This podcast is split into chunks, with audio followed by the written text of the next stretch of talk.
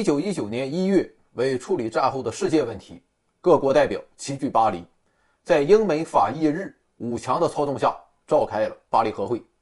广大民众寄予厚望，特别是看到强大的德国以战败收场，再联想到鸦片战争以来饱受列强欺辱的中国，中国知识分子群体更是看到了中国摆脱奴役的希望。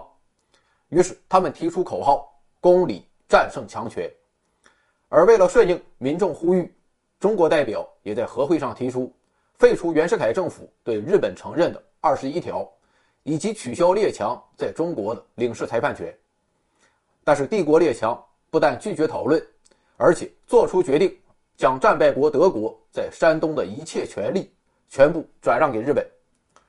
至此，民众认识到“公理战胜强权”不过是一句空话，中国知识界对巴黎和会的幻想破灭了。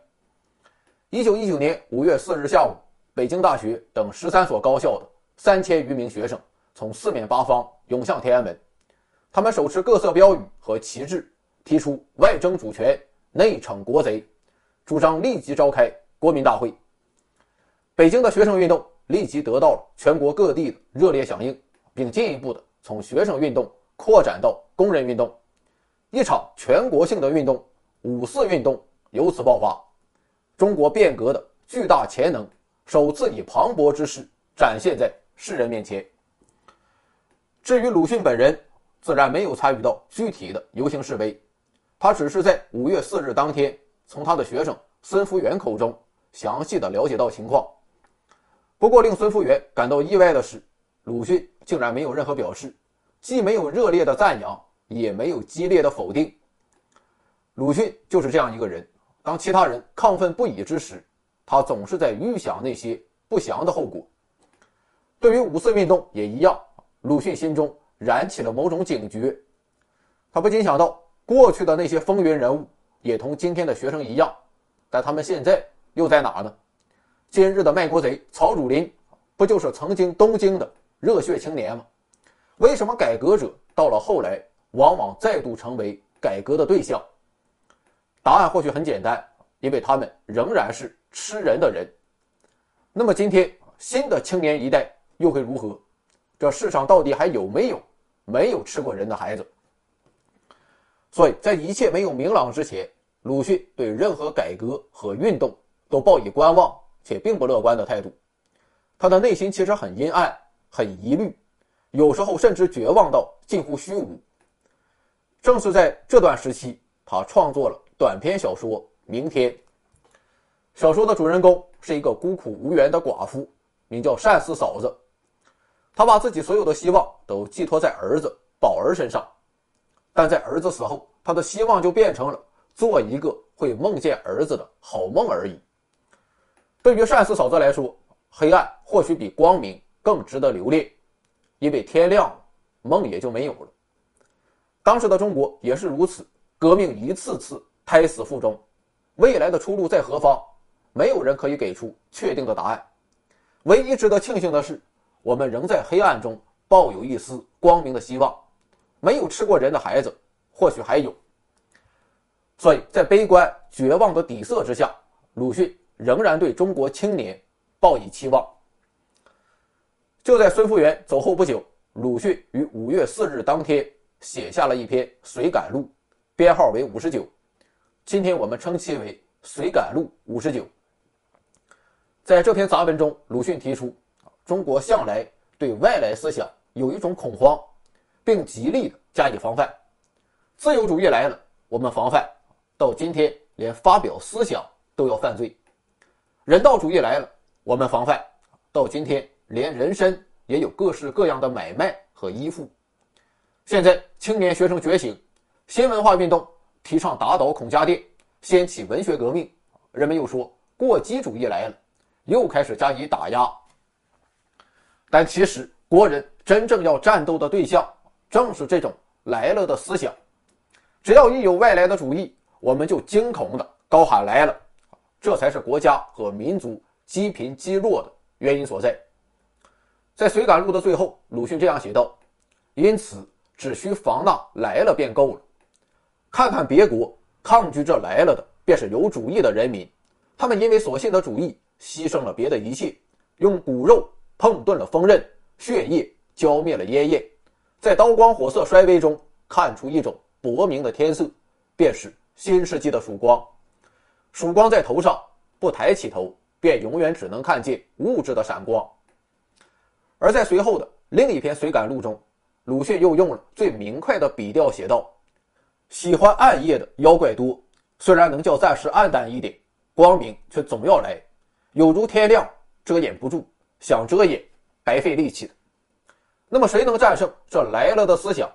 鲁迅认为，如果说中国真有希望，那么希望也只能属于青年人。虽然青年给他的印象未必就好，但毕竟旧习不多，比较单纯，易于疗救和改造。可以说，在五四运动之后，青年问题开始占据鲁迅思考中的一个重要的位置。一九一九年八月一日，毕业不久才转到《国民公报》当编辑的孙福元又来拜访鲁迅。他的来意很简单，还是请先生做点东西。鲁迅想啊，这是不应该推诿的，因为孙福元不正是青年人的代表，而且作为自己曾经的学生，鲁迅应当支持他的工作。但是说起做文章，自己却想不出什么好的名目，倒是有一些国外的文章很有价值。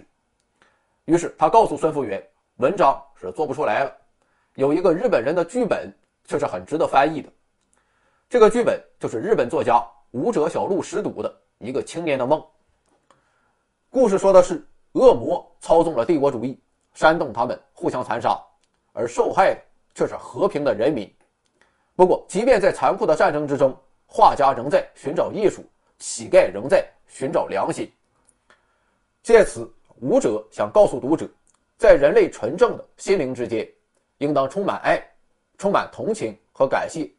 所有不把人当人的事、幸灾乐祸的事、压迫和掠夺别人的事，都应当消灭掉。舞者的想法让鲁迅很是感动，特别是其中这样一句话，鲁迅觉得尤其精彩：“人人都是人类的相待，不是国家的相待，才得永久和平，但非民众觉醒不可。”可是回看当时的中国，不说国与国之间，哪怕是在国内，社会上还在无端的相互仇视、争斗不已，导致中国已经成了出了名的弱国，南北还没有议和，打仗比欧战还长久，希望简直遥遥无期。鲁迅认为这个反战剧本是很适合中国青年的，武者让青年由一个不识者带入梦中去经历战争，那么让中国青年也去领略一回吧。让他们都去忧虑人类的命运，创造出一个新的世界秩序来。鲁迅抬起笔来，青年，你是谁？翻译工作开始了。一九一九年冬天，鲁迅回到了阔别多年的故乡。他此行的目的很简单，搬家。其实，在很早之前，他就有过卖掉老屋、携眷北迁的计划。这一年正好族人要联合卖掉。新台门的老宅，交屋的期限又在年底，所以他就和周作人一起在北京西城的八道湾购置了一套全新的住宅，然后他就仓促的赶回绍兴。鲁迅到家的时候已经很晚，家人见他回来自然很高兴。鲁瑞告诉他，行李已经收拾妥当，一些小器件也卖了出去，不过可能收不回钱了。三弟周建人。原本在县立女子师范学校教书，因为搬家也辞了职，手续也已办好，只是还有很多事情必须等鲁迅回来才能决定，因为他是长子。母亲还特别嘱咐说，还有运水，他每次到我们家总要问起你，很想见一回面。我已经将你大约这几天到家的消息通知他，他也许就要来了。没过几天，运水果然来到了新台门。鲁迅一看，大吃一惊，因为他的变化实在太大。四十几岁的人已经是满脸皱纹，大概是终日吹着海风的缘故。眼睛的四周肿得通红，头戴一顶破毡帽，身上只穿着一件极薄的棉衣，浑身瑟瑟发抖。鲁迅说：“阿水，你姐老了。”没想到运水却站着不动，脸上分明出现欢喜的神色，却是欲言又止。过了很久。才恭敬地说道：“大少爷，你做官了，做老爷了。鲁迅的心里立刻透上一阵凉意，他知道他们之间已经实实在在的隔了一层可悲的壁垒。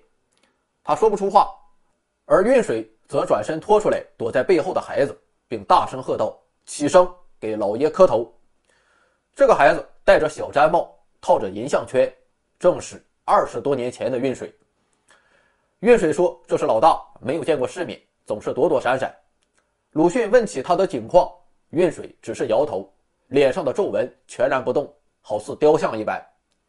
或许他只是觉得苦，却又形容不出。沉默了一会儿，便提起烟管来，默默吸烟了。接下来几天，鲁迅马不停蹄地忙着各种事务，除了看望本家和接待客人，还要参加组里的会议，在卖屋契约上签字画押。此外，还祭扫了祖父祖母的坟墓，给父亲重新安葬好，迁了四弟的坟。至于家中还剩下无法处置的东西，就只好付之一炬，包括祖父一直写到死亡的日记，还有皇帝当年赐封的两副诰命。如此忙乱，终于到了启程的这一天。这天一早，运水很早就到了，因为鲁瑞给他留下了很多可用的物件。傍晚时分。乌篷船缓缓驶离了河岸，鲁迅靠着船窗，不时地探出头来，回望着逐渐模糊的绍兴。身旁的侄儿忽然问道：“大伯，我们什么时候才回来？”鲁迅答道：“回来？怎么还没走就想回来了？”侄儿说：“可是启生约我到他家玩去。”又是运水，又是童年，鲁迅全然的陷入一种迷茫的记忆和想象之中。老家没有了。故乡没有了，从此一别，再也没有了回程。所谓人生，其实不也是单程的吗？一切单纯美好的过往，都如两岸的青山，纷纷退向身后，再也回不到眼前来，再也不可能重建。一年以后，鲁迅以这段回忆为基础，完成了著名的短篇小说《故乡》。故事中的闰土，便是自己的童年玩伴运水。在小说的最后。他写下了沿途的许多感受，也重复着自己关于希望的主题。我躺着，听船底潺潺的水声，知道我在走我的路。我想，我竟与闰土隔绝到这地步了。但我们的后辈还是遗弃。红儿不是正在想念水生吗？我希望他们不再像我，又大家隔膜起来。